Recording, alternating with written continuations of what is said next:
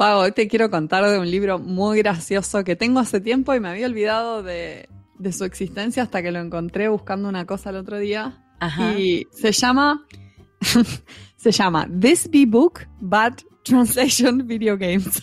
¿Qué? Exactamente. ¿Qué? Yes. ¿Qué? Es un, libro, es un libro que recolecta las traducciones más graciosas y más extrañas, o sea, errores de traducción en la historia de los videojuegos. Ah, Principalmente en la década del 80 y el no- de los 90. Claro. Em, y esta el sería como una se llama- sí. Clyde Mandelin. Es un, es un traductor muy reconocido de japonés al inglés, este chico, Clyde. Eh, y recolectan este libro que no tiene desperdicio si les interesa el tema, si les interesa No, el tema encanta, de localización de videojuegos o si se quieren reír un rato con estas traducciones.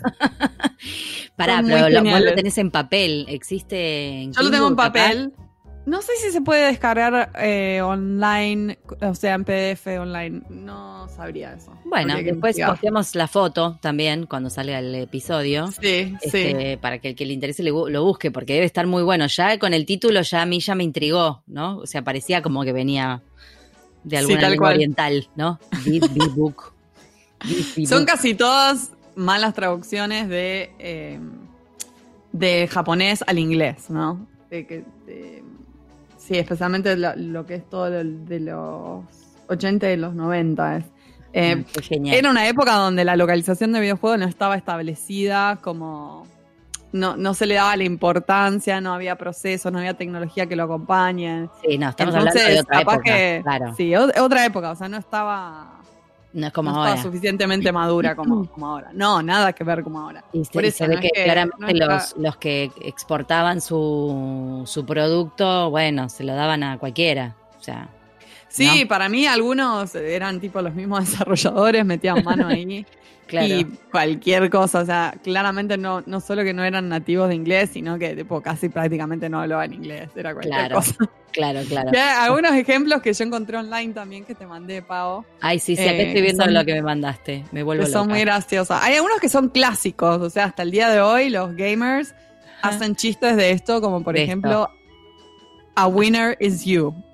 Ese es un clásico. A A winner is you. Ay, me encanta. Quedó como Después acá clásico. me encanta este que me mandaste, que no sé, veo así como un dibujito de un, un muñequito que va y le habla a otro. No sé, no entiendo muy bien qué es. Sí, este es The Legend of Zelda. Sí. Ahí va, The Legend of Zelda. I have no idea who you are, but I thank you for arousing me. What? Esto es para mayores de 18. y después me encanta esta princesa, ¿no? Así como llorosa, que dice, Thank you for the important thing. ¿Qué? ¿Qué important thing? Me encanta porque yo tengo cero idea de videojuegos, pero ya con ver esto nada más me divierto. Después hay otro acá, un, un carrito con dos muchachos pe- que pelean, no sé qué son. I No, feel- estos son los de Street Fighter. Ah, gracias Mari, porque yo no, no Street tengo idea. Fighter 2. Street es eso. Fighter. Street Fighter 2. Todo pixelado, ¿no? I feel asleep. No, ese no es de, de Street Ah, Fighter. ¿ves? Ay, ves, es el que ese yo es estaba otro mirando. clásico. El que vos estabas mirando, sí, ese es re viejo. I Feel Asleep. Ese, Ah. ese es otro clásico que también. ¿Cuál es el de Street da- da Fighter? ¿El de Go gracia. Home and Be a Family Man? Ese. Este. Oh, Home and Be a Family Man. Ese se supone, se supone que esa es una. me encanta, me encanta, me parece muy gracioso. Y este I Se feel supone asleep que ese es un insulto, además. Claro, Go sí, sí, sí. Bueno, podría ser el, el- el equivalente al revés de andar a lavar los platos. Claro, sí, ponele. Ponele. ¿Qué sé yo? Y otro que es muy gracioso que se la mostré a mi marido y casi llora de la risa. Ah. eh, que dice: If you don't hurry, I'm going to begin the salad toss show. ¿Qué, qué, qué significa? Ok, para. Tiene dos significados salad toss. Sí. Em, toss de salad puede significar como Claro. ponerle, como eh, condimentarla, condimentar la ensalada y em, revolverla. Ajá. Pero también tiene un significado sexual que no lo voy a decir en, en línea. Lo pueden googlear a quienes les interese. No lo recomiendo igual porque es un asco. Ah, no, yo ahora lo voy a buscar. Yo no lo No, conozco, Marina. No lo hagas. No lo hagas, no lo hagas. Te caen maldiciones en la computadora. Ah, ahí está, ya entendí, ya entendí. Mirá, no sabía yo. Igual tiene más, ¿eh? Entré al Urban Dictionary, chicos, porque el Urban Dictionary es nada más. ¿Lo puedo decir? Sí. ¿No lo puedo decir en inglés? Eh, lo de, de toss, toss the salad. Toast the salad. ¿Eso? Sí. Me da mucha risa porque I'm asking for permission. me parece que esto es algo más como de los jóvenes que dicen eso, porque ponerle mis suegros no saben esto. Ah, y mi sí, suegra sí. siempre que es re como correcta y como espléndida dice, I'm going to toss the salad. Y, Ay, y no, yo no, siempre hermoso, estamos tipo, bueno, acá está en el Urban Dictionary y tiene otro significado que es eh, eh, de drogas también. Ah, eso no voy a sé. decir el significado eh, tranca, ¿no? Dice to mix various vegetables, beans, pastas or fruits into a single dish. Hasta ahí vamos bien.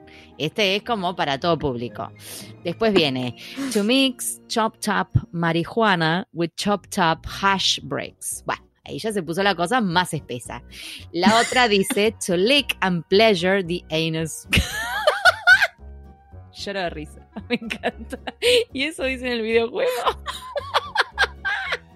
Toss the salad, bitch. No, me divierte mucho. Estoy Chicos, amo el Urban Dictionary, lo quiero decir acá, porque me entero un montón de cosas. Si no, no se entera si no vivís en ese entorno, digamos. O si lo podés ver en las películas, en series, pero no te enterás de todo lo- el slang. Ay, no, qué divertido. No, no, es muy gracioso. Igual bueno, ves al si nene, quieren- lo- pues, tenés un nene jugando y dices esa barbaridad. Buah. Anyways, capaz que en los 80 no se decía, andás a ver.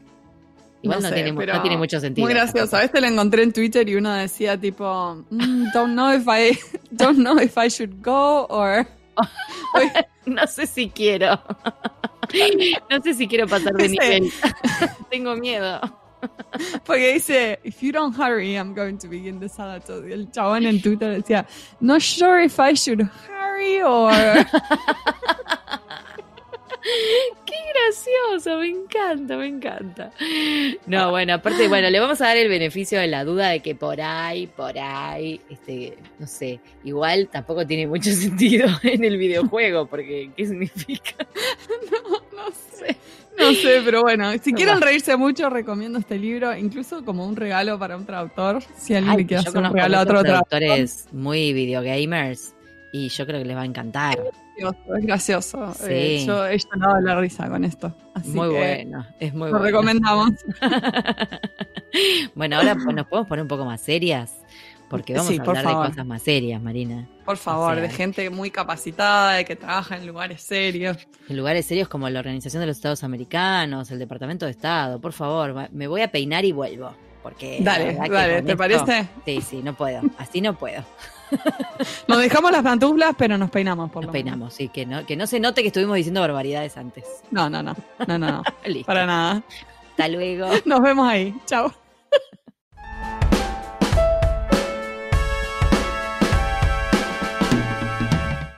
Hoy tenemos el honor de entrevistar a Covadonga Soto, como a ella se, le gusta que la llamen Cova. Es de la Ciudad de México, egresó de la licenciatura en interpretación del Instituto Superior de Intérpretes y Traductores en 2005. Posteriormente hizo un posgrado en traducción e interpretación de Derecho Comparado. En 2008 se fue a vivir a Estados Unidos. Vivió varios años en Carolina del Norte, donde se certificó como intérprete jurídico estatal y trabajó principalmente como intérprete comunitario en tribunales, citas médicas y escuelas. En 2013 obtuvo una maestría en traducción e interpretación del Middlebury Institute of International Studies y desde entonces ha radicado en Washington, D.C. Después de trabajar cuatro años como freelancer, en 2017 se le presentó la oportunidad de fungir como coordinadora de interpretación en la Organización de los Estados Americanos, la OEA, en donde se encargó de la contratación de intérpretes para reuniones en sede en las Américas. Además de interpretar en diversas reuniones, también coordinó el servicio de interpretación para dos asambleas generales y para la Cumbre de las Américas de Lima.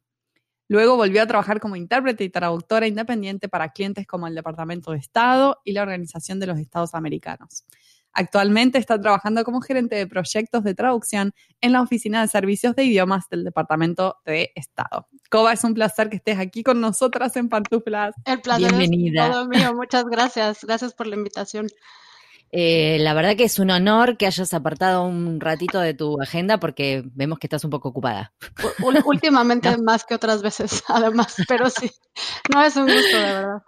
Muchísimas gracias. estás con las pantuflas, sí, ¿no? Porque no estás ahora en el departamento. Hoy sí estoy con las pantuflas. Sí, eh, tenemos, la oportunidad de hacer trabajo desde casa a veces. Genial y, me programé para poder, para poder hacerlo hoy y estar en pantuflas.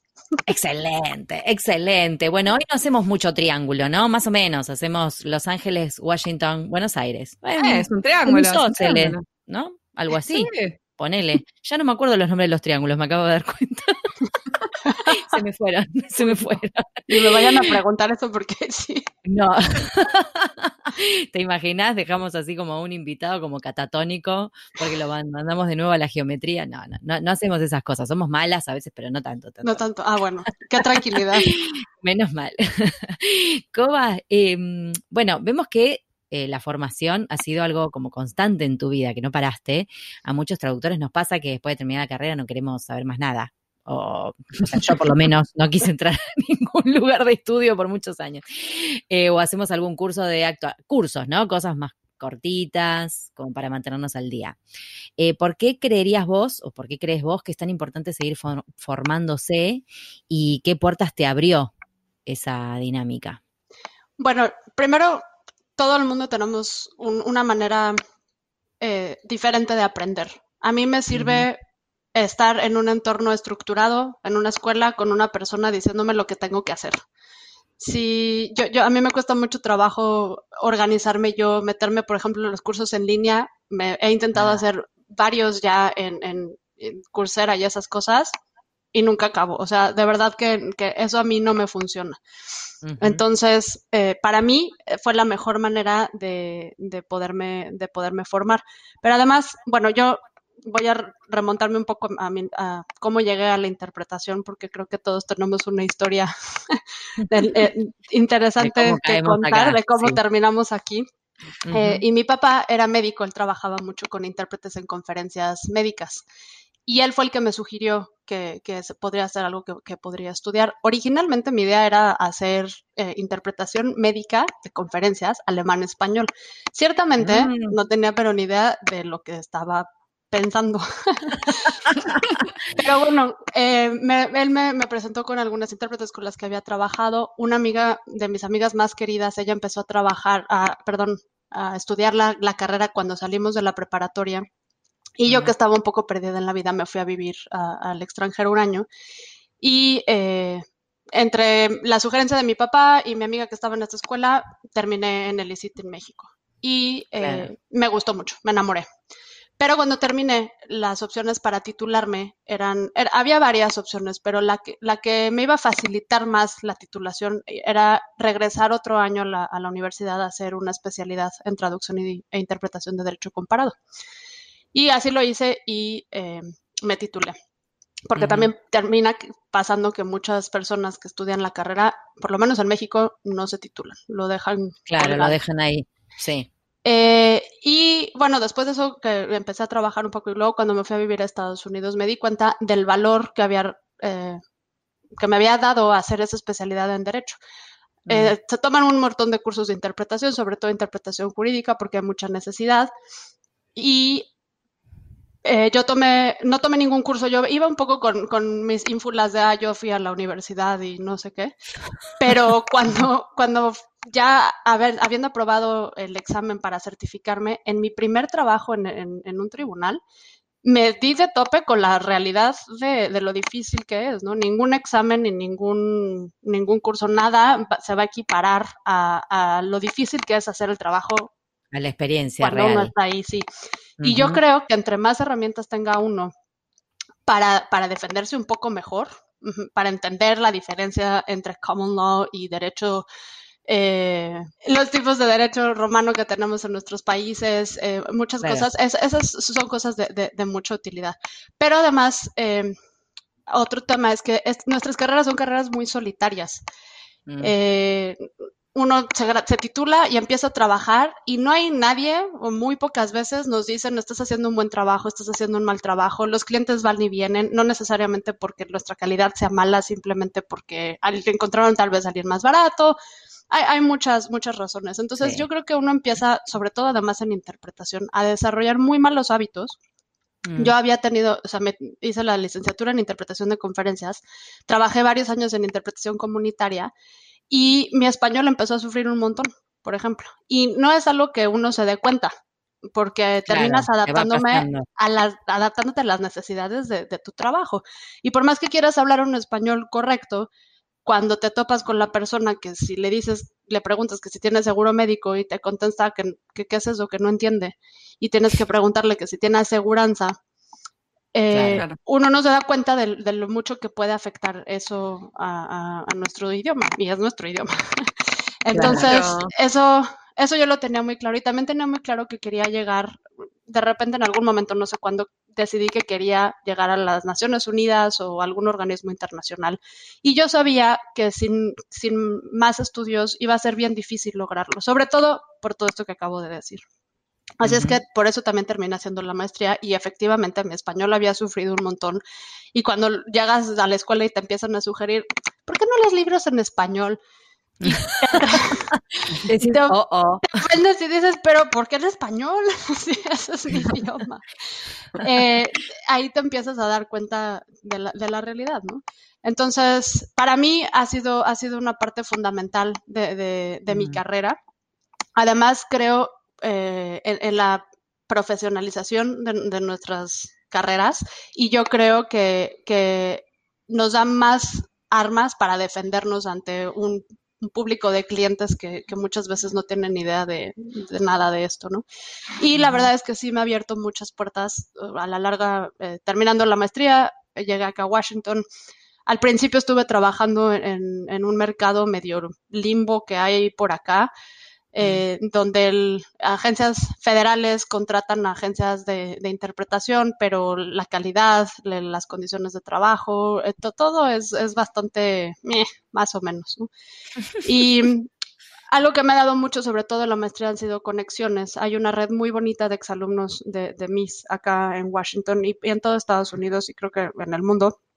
Y, hay los, los amigos que, que conocí ahí que a la fecha siguen siendo mis amigos, eh, son, mi, mis son las personas a las que voy, voy, a las que acudo siempre que necesito algo.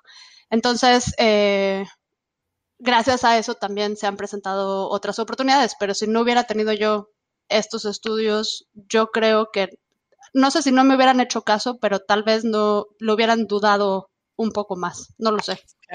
Hay una realidad que ahora también eh, con el tema de, la, de, las comunicaciones, ¿no? Que están tan avanzadas, hay un montón de cosas que uno puede estudiar online, como decías vos, no solamente organizándote, como estos cursos que uno hace solo, sino tomar cursos con instructores que están en otra parte del mundo, existe eso, pero es cierto que, que la cosa humana, ¿no? Todos los seres humanos metidos en un mismo lugar, no es lo mismo y el contacto no es el mismo, sobre todo para, tu red de contactos. Claro, claro, y, y, yo creo que las, las, relaciones se afianzan de distinta manera cuando, cuando estás conviviendo con la persona. La maestría fue bien dura y mm. yo, ah, tienen un programa de dos años, yo hice solamente el segundo año. Eh, y, entras con un grupo de personas que están acostumbradas al ritmo, a las exigencias, a, todo lo que hay que hacer, y a ti te toca acostumbrarte en tres minutos y además responder, ¿no? Y, es bien duro. Sí, sí, es, es bien duro. Y cuando estás, o sea, yo ningún, he tomado cursos de interpretación en línea, ningún curso se ha equiparado a, la experiencia de práctica, de mm. retroalimentación y de aprendizaje que tuve en la maestría misma. Incluso, y mira que hice la, licenciatura, pero fueron experiencias bien distintas la licenciatura y la maestría.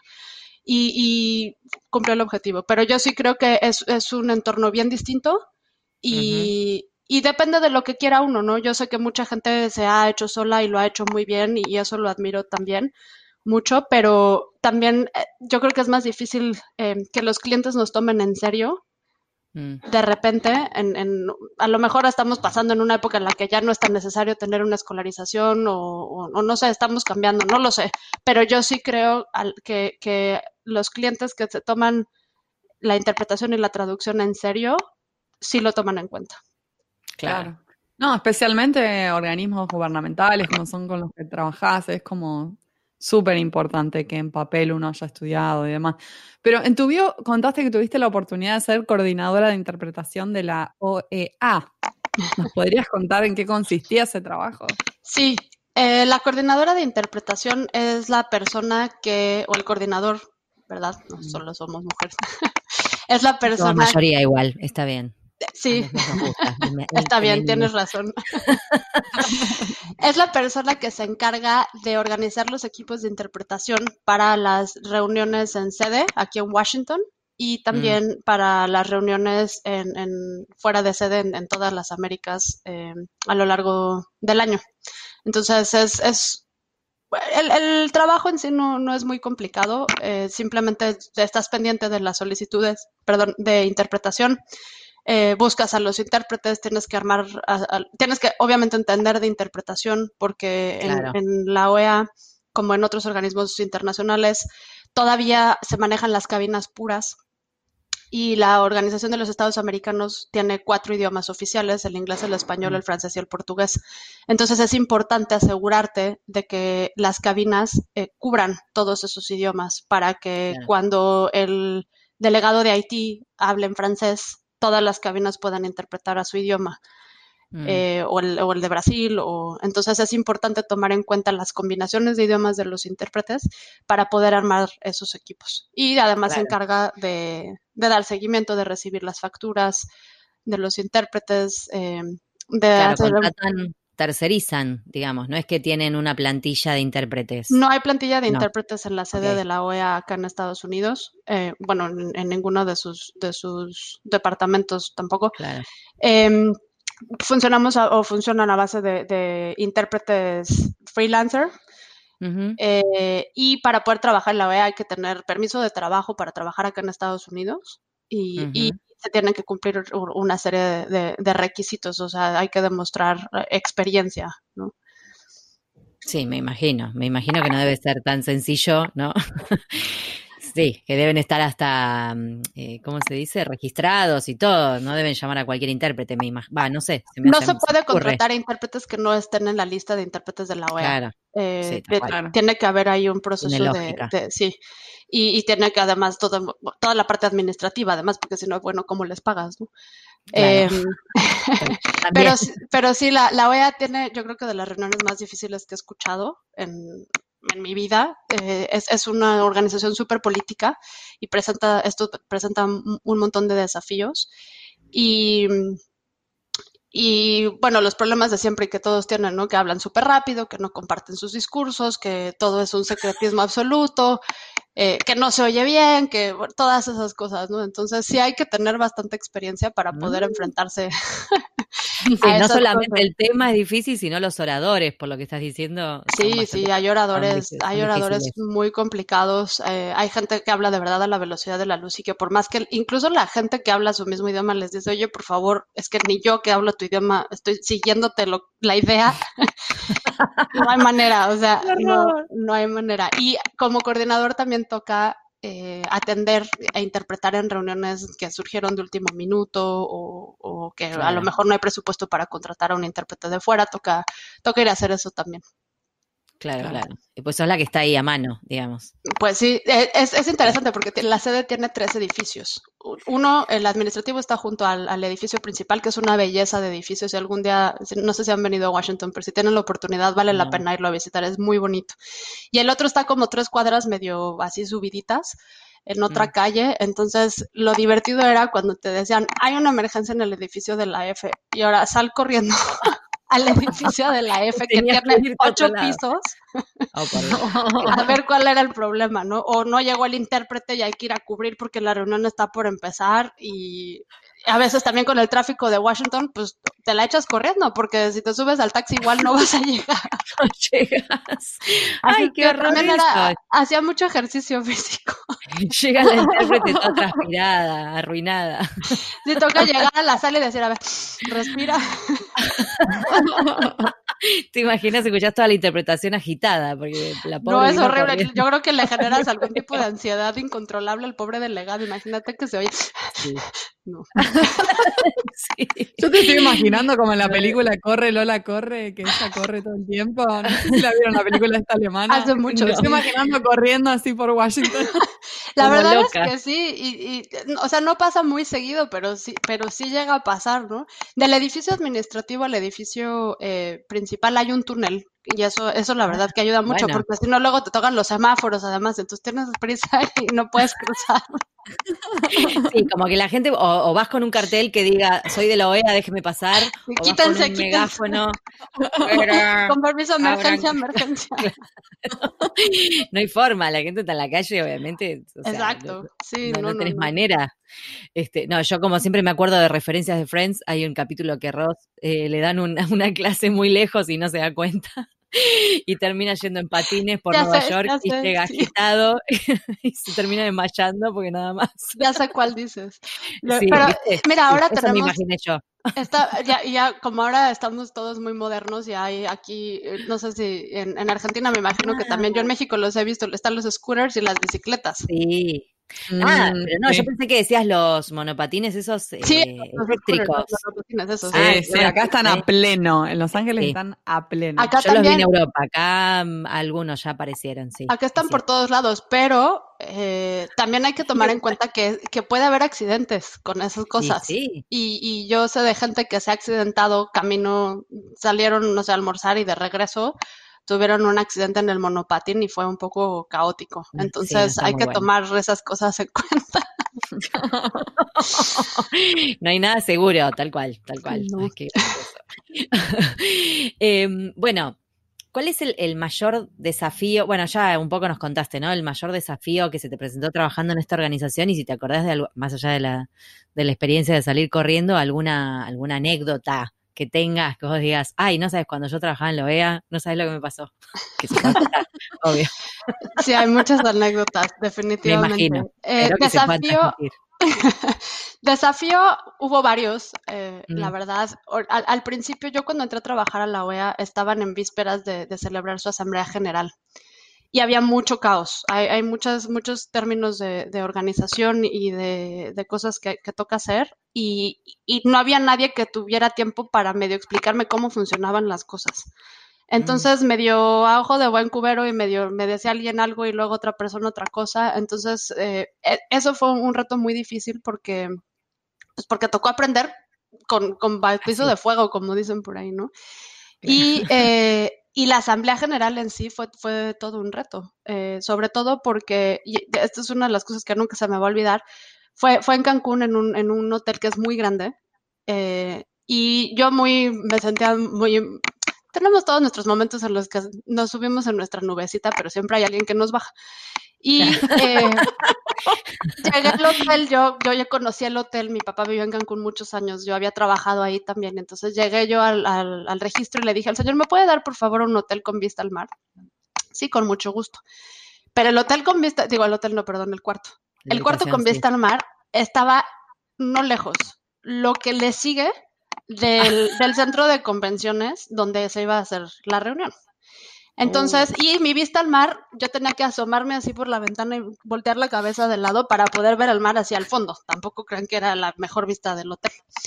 Me arrepentí de esa solicitud como no les puedo ni explicar, porque además eh, la sala donde se llevaba a cabo la plenaria era enorme y a mí me tocó correr desfallecidamente. Sí, todo es corriendo. todo es correr. Corre, Coba, corre. Recorrí, recorrí. De ahí la maratón de 21 kilómetros directo fuiste. En la cantidad de kilómetros en zapatos de tacón, chanclas y tenis, que no les puedo platicar. Pero no, tenía que ir a pedir eh, con un equipo de personas, no era yo la única, pero eran muchos eh, ministros de Relaciones Exteriores a los que les tenemos que pedir los discursos para poder compartirlos con los intérpretes. Pero había que obtener el discurso, regresar a donde estaban las copiadoras, sacar las copias, correr a las cabinas. Yo terminé con tendinitis de ese, No, de ese, no. de ese evento. no, no, no. no, Fue- no fue duro. Yo, no. Pero- yo quedaría, yo con lo que transpiro, no, no, yo creo que quedaría muy mal. Muy, No, muy y era. Cancún, estaba súper húmedo, no fue muy Claro, agradable. la verdad. humedad. No fue muy agradable. Y, pero bueno, eso, eso fue toda una experiencia y fue, fue la verdad que un gran reto, pero, pero aprendí un montón.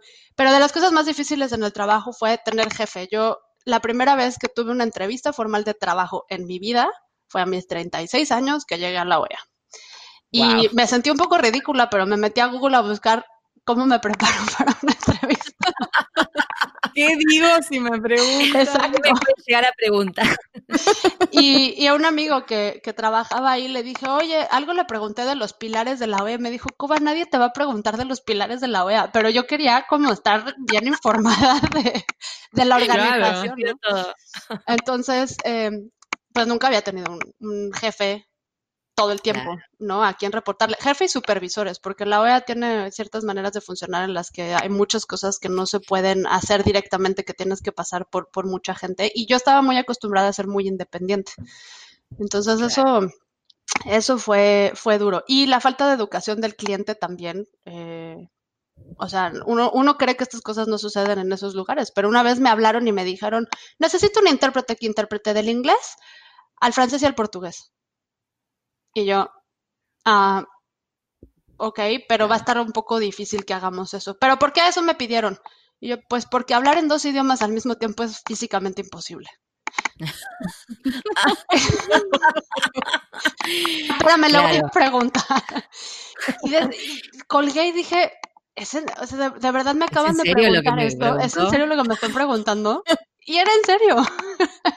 ¿Me estás cargando? Pero bueno, que mezcle los dos, un poco de uno, un poco de lo otro, más o menos Sí, claro, sí. La gente a veces Además- se mete tanto en ahorrarse dinero, por ejemplo, que dicen, ah, la solución perfecta, que un mismo intérprete haga las dos cosas. Que haga todo, claro. Es que es inimaginable, porque vos imaginate que la, la misma, ponele que uno encontrás un traductor y te dice, sí, yo lo hago. Tiene que escuchar, hablar en un idioma, hablar en el otro, vuelve a hablar el orador. No, es que es imposible. Es, puedes hacer eso. es im- ¿Cómo no, no, es que la verdad es ¿A quién se le físicamente imposible. Y por más que tengas una capacidad de retención así maravillosa, yo te puedo garantizar que se te... O sea, no, no hay manera de hacerlo. No, tiene que ser una, no sé, si a mesas, ponele. Bueno, y es de la única manera. Pero eso tampoco se ahorra, yo lo cobraría el doble. Obvio, son dos personas distintas. No, el doble de dos personas. Además, imagínate, ahora eh, te- te- te- poniendo tu ejemplo de las siamesas, ahora las tienes metidas en una cabina, las dos hablando al mismo tiempo. No, en este no. micrófono que tengo yo aquí, si, había, si hubiera otra persona hablando al mismo tiempo que yo, no se entendería nada. No, No, no, no, no. No, no, viaja lo de las siamesas, me parece. No va a funcionar. No, entonces, qué pena, la verdad. Creo que tenía potencial tu idea. Bueno, ¿ves? Podría llegar a ser una línea de trabajo, ¿no? Tocó. Pero si encima que estás pegada a tu hermana, te tenés que bancar todo esto, no, es un montón. La verdad No, que es y un la una tiene que hablar portugués y la otra francés. Sería muy incompatible, no, sería una tortura. No, no, no, no se lo recomiendo a nadie. Ay, qué horror. No, la gente, porque no se ve, viste, cuando las personas te preguntan esas ridiculeces, realmente, ¿cuál es la línea de pensamiento que lo llevó hasta ahí? Es rarísimo. De verdad que me encantaría saber, porque además O no hay, hay una línea muerta, hasta muerte cerebral tiene, porque no puede ser. sabes, de repente uno, uno asume ciertas cosas en la vida y esta, tiene que ser algo así, porque esta persona además era la, er- e- ella, ella era una de las personas encargada de, de, de educar al cliente sobre servicios de interpretación. Ah, bueno, claro, entonces. Y lleva mucho tiempo trabajando, o lleva mucho tiempo trabajando en la organización. Entonces, de repente, como que si te saca, se te mueven el Sí, tapete tú- muy tuvo, tuvo una especie de lapsus mental ahí. Sí, claro. no sé, eh, te digo que se centran tanto a veces en el objetivo último que es, no, no, le voy a ahorrar dinero al cliente, que, que como que no se dan cuenta. Y todavía cuando les dices no se puede, te cuestionan. Sí, sí, claro, porque le tienes que dar la explicación, porque como no, no Claro, porque, porque, porque yo soy tu cliente y me tienes que atender lo que yo estoy explicar. pidiendo, claro. Por Dios. Sí. Yo, yo que me espanté, hace poco que vi una persona que buscaba un traductor varón, tenía que ser varón, traductor de inglés al italiano, que además fuera actor de doblaje, porque necesitaban que hiciera la voz del varón. Yo cuando leí eso dije, pará, a ver. Primero, inglés-italiano no es una variedad fácil de encontrar. Mm, mm. Segundo, acá en Argentina por lo menos. Segundo, que encima el chabón se haga doblaje o a vos te parece que cualquier traductor va a poder hacer un doblaje porque sí. No, no es lo mismo. No, Yo no podía creer ya la- el posteo. Digo, mientras escribiste esa pavada, ¿no se te ocurrió pensar que tienen que, que son dos tareas diferentes? son dos personas diferentes. Y yo me pensado con eso. Ahora que me decís esto, no sé, esto es- no puedo creer. Por eso, por eso Pero- yo, eh, y, no- y no sé si sea el camino correcto, ¿no? Pero sí creo que tener una formación académica nos puede ayudar a decirles, oigan, mira, no es que yo no me haya dedicado a hacer nada en la vida, o sea, tengo, tengo mis razones para, Claro. para decir estas cosas, ¿no? Sí, Claro. sí, sí, sí. Ay, no. Y Dios último, una, una última anécdota que de-. Sí. una de las tareas que, que toca hacer eh, como coordinador de repente es ir apagando fuegos por todos lados y tocan fuegos de mucho tipo de cosas, ¿no? No solamente de problemas de sonido o de que el intérprete estaba enfermo y no llegó o no sé, cualquier cosa que se les ocurra, pero una en particular en una reunión. eh, a, mí, a mí me da mucha gracia porque en teoría hay muchas cosas de las que no se habla. eh, todo el mundo sabe que existe una etiqueta en cabina que hay que seguir cierto tipo de, de cosas, como por ejemplo no ponerse perfume porque eh, hay personas muy sensibles y las cabinas son muy chiquitas, se hace calor, la puerta está cerrada, no hay ventilación, se vuelve muy incómodo. eh, y entonces, en teoría, son cosas que todo el mundo sabe. No ponerse Pero perfume, sí, pero sí bañarse. desodorante, Claro. desodorante Por sí. favor, por Y favor. bañarse, Sí. claro, De preferencia bañarse también, sí. claro.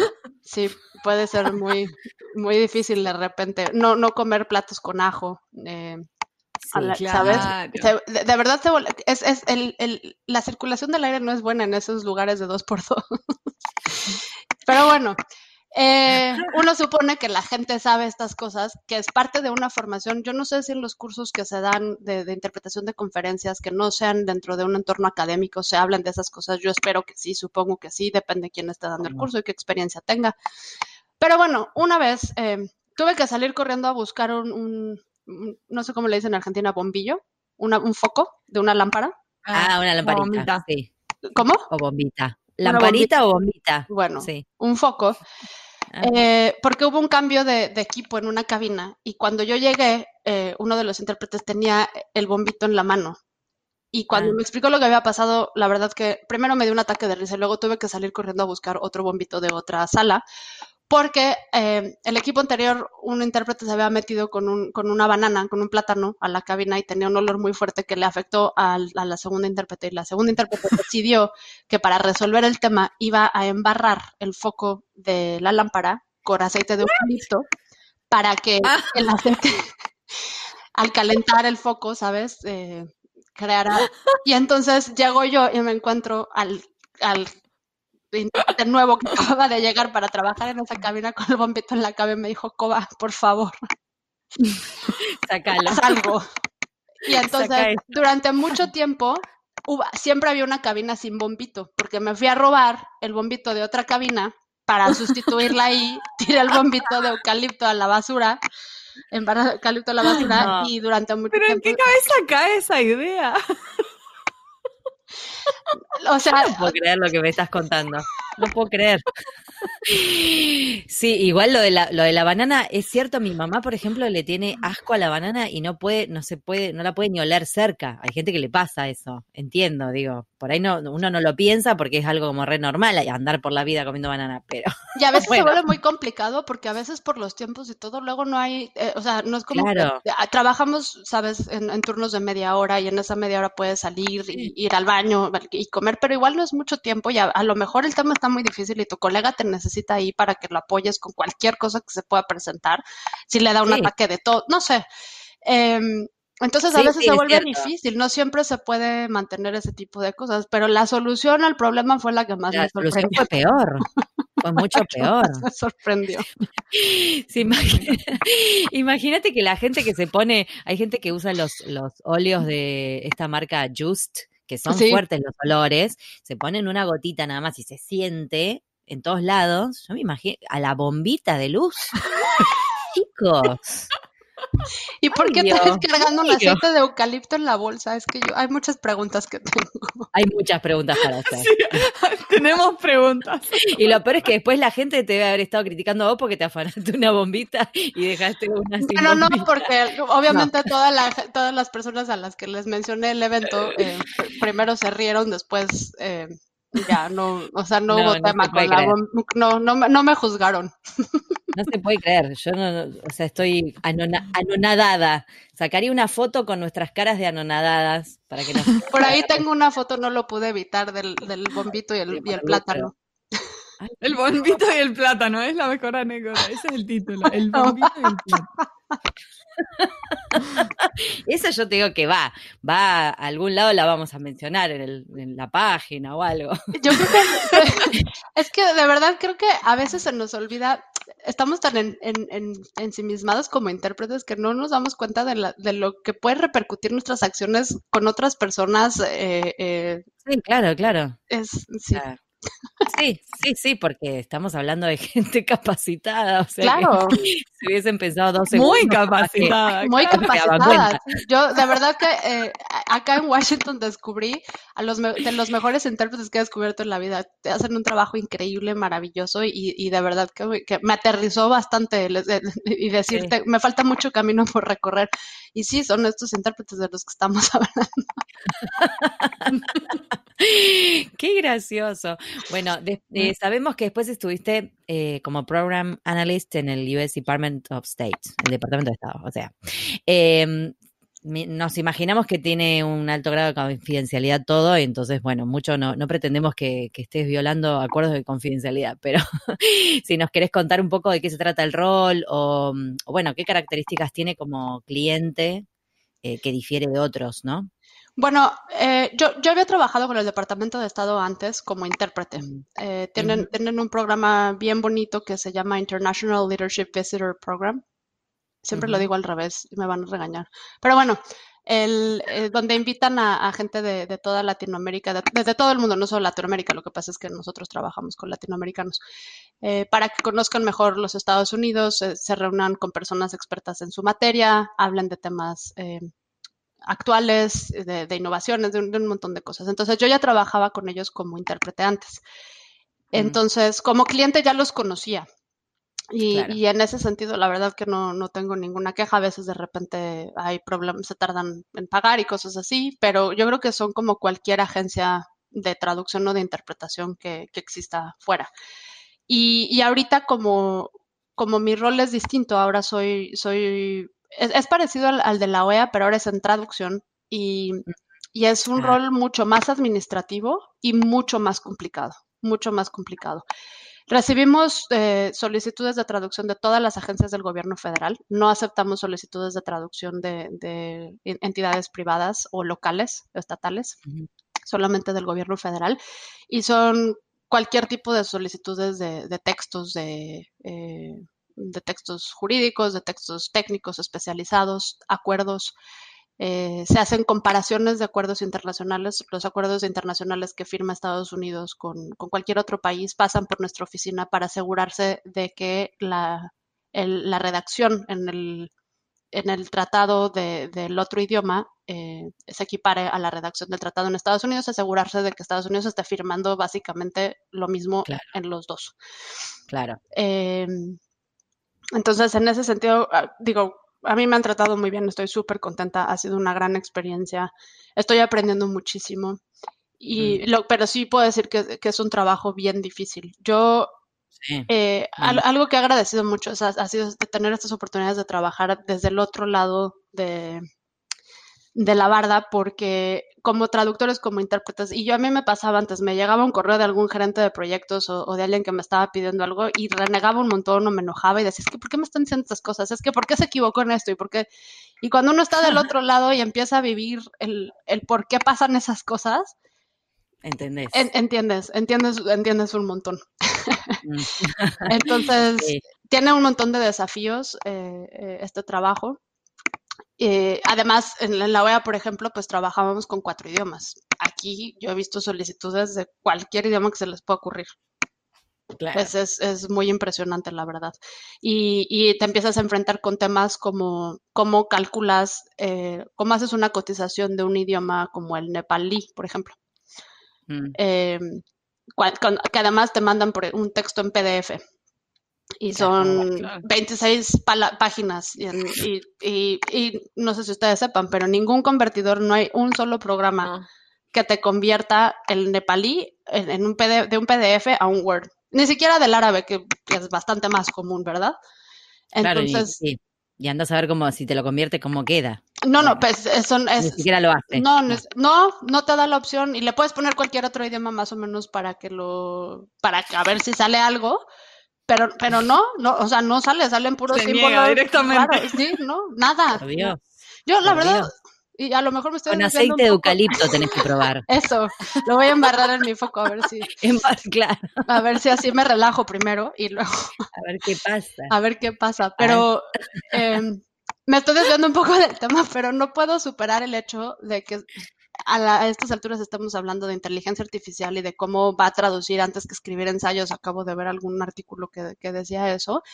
Y no existe hoy, en 2020, un software que pueda convertir documentos editables. Claro. Entonces, ¿qué va a traducir la inteligencia artificial? Yo quiero saber, que alguien me diga, por favor. Bueno, y nos estás dando el pie para la última pregunta, mira. Exactamente, la, última pregunta es cómo ves al traductor del futuro. bueno, eh, yo la verdad lo veo como, como un traductor mejor preparado. Hay, hoy en día hay, un montón de, de competencia y además nos estamos enfrentando a competidores que no conocemos y que yo creo que, tenemos que, estar bien preparados, bien preparados para eso. Entonces, eh, sé que hay mucha gente que, habla de que vamos a desaparecer, de que ya no nos van a necesitar, pero yo creo que al contrario, que, nos van a necesitar y, bastante, porque todavía nosotros somos esas...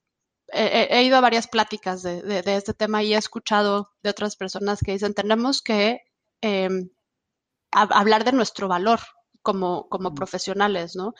de aunque traduzcan, he visto, he visto programas que hacen unas cosas impresionantes, que traducen un documento de PDF en cinco minutos así, ¿no? Pero eso en algunos idiomas. Y, y aún así em, es mucho más difícil detectar ahora con todo lo que ha avanzado todo esto, como los errores y, todas esas cosas. Y es importante porque esos errores pueden ser algo graves, ¿no? Entonces yo, yo sí creo que, que, que va, a ser un traductor mejor preparado y que se va a necesitar. Hace rato, de hecho, estaba viendo un video de Zoom, eh, la plataforma para conferencias, porque van a lanzar su, su opción de interpretación simultánea para todas las reuniones. Y en su video, de, para promocionar esto, dicen que, el, que, la persona puede escuchar al orador en un 20% de volumen y al intérprete en un 80% de volumen para que obtenga la, entonación y, todo original del orador y sea todo más claro. Y estaba viendo los comentarios de los colegas que dicen, bueno, los intérpretes hacemos eso. los intérpretes tenemos la responsabilidad de reflejar el mismo tono, la misma, si, es un, ¿sabes? Si es alguien muy animado, si es alguien no tan animado, eh, tan fiel como podamos, ¿no? Y, y esta es una plataforma de una empresa súper grande y no saben nada de interpretación y están lanzando un producto donde no sé si se molestaron o no a consultar a alguien y si sí lo hicieron, no sé a quién consultaron, pero ahí es donde se ve la necesidad. Eh, de, y, y, yo hablo mucho de esto porque, porque una vez lo descubrí y me dio mucha risa. ¿Alguna vez han ustedes metido las, la letra de una canción en Google Translate? de inglés. Eh, no, pero las he visto, he visto ¿Lo esa. Has visto? Sí. No, pero lo hacen en Jimmy Fallon. ¿eh? Es muy divertido. lo pones de inglés a nepalí, por ejemplo, y luego de nepalí al inglés, y luego cantan la canción traducida y, te puedes morir de la risa. O sea, Sí. es muy chistoso, pero ahí, ahí está la prueba evidente de que el traductor aquí va a seguir y que, y que Sí. nos, nos necesitamos. Sí, totalmente. Bueno, estamos todos de acuerdo. Ah, igual, qué ¿no? bueno. Como 100% de acuerdo, Somos Coba. como 50 más o menos que estamos todos de acuerdo. Como los que estamos 50. por acá, por lo menos. Hay que reclutar a más gente. Escuchen radio, Sí. escuchas podcast, escuchas. Si no tienen nada que hacer y quieren pasar un buen rato, pónganse a Claro, copiar canciones. busquen estos videos en YouTube de las canciones cantadas. el desafío de sí, Google hacemos Translate. el desafío de- del Google Translate, tal cual. Y mira que ha mejorado mucho, pero, pero Sí, pero, pero todavía tiene sus falencias y todavía no, no, no, no, no creo que haya forma de reemplazar. Ah, no, yo no tampoco. sabemos. Y mira, ahora, alguna vez no. también escuché que, que cuando empezó todo esto de la música electrónica, todos los artistas, lo- los, músicos estaban muy preocupados de que ya no los iban a necesitar. Y lo que ha pasado es que ahora los músicos trabajan con, en- junto con todos estos avances tecnológicos, pero no han desaparecido, ahí siguen. Y nosotros todos seguimos disfrutando escuchar un violín felices de la vida, ¿no? Así Sí, que yo creo que vamos más para eso, y, y- y- pero sí creo que tenemos que estar preparados para eso. perfecto. Sí, Me sí, encanta. totalmente de acuerdo. Bueno, Coba, muchas gracias. Sí, No, gracias Un a espero que la hayas pasado bien. La verdad que yo me divertí como loca con la banana, el- la bombita, y vos corriendo por Cancún y por. A lo mejor debería de regresar a ese trabajo runner. para ponerme en forma otra vez.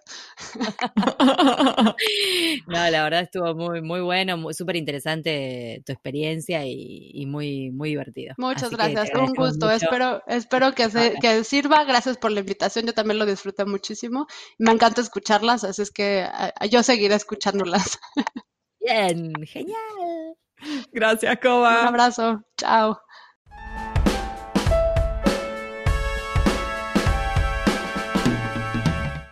Este fue un nuevo episodio de En Pantuflas. Podés encontrarnos en la página en guiondelmediopantuflas.com y suscribirte para escuchar los nuevos episodios en Podcast Addict, Google Podcast y Spotify.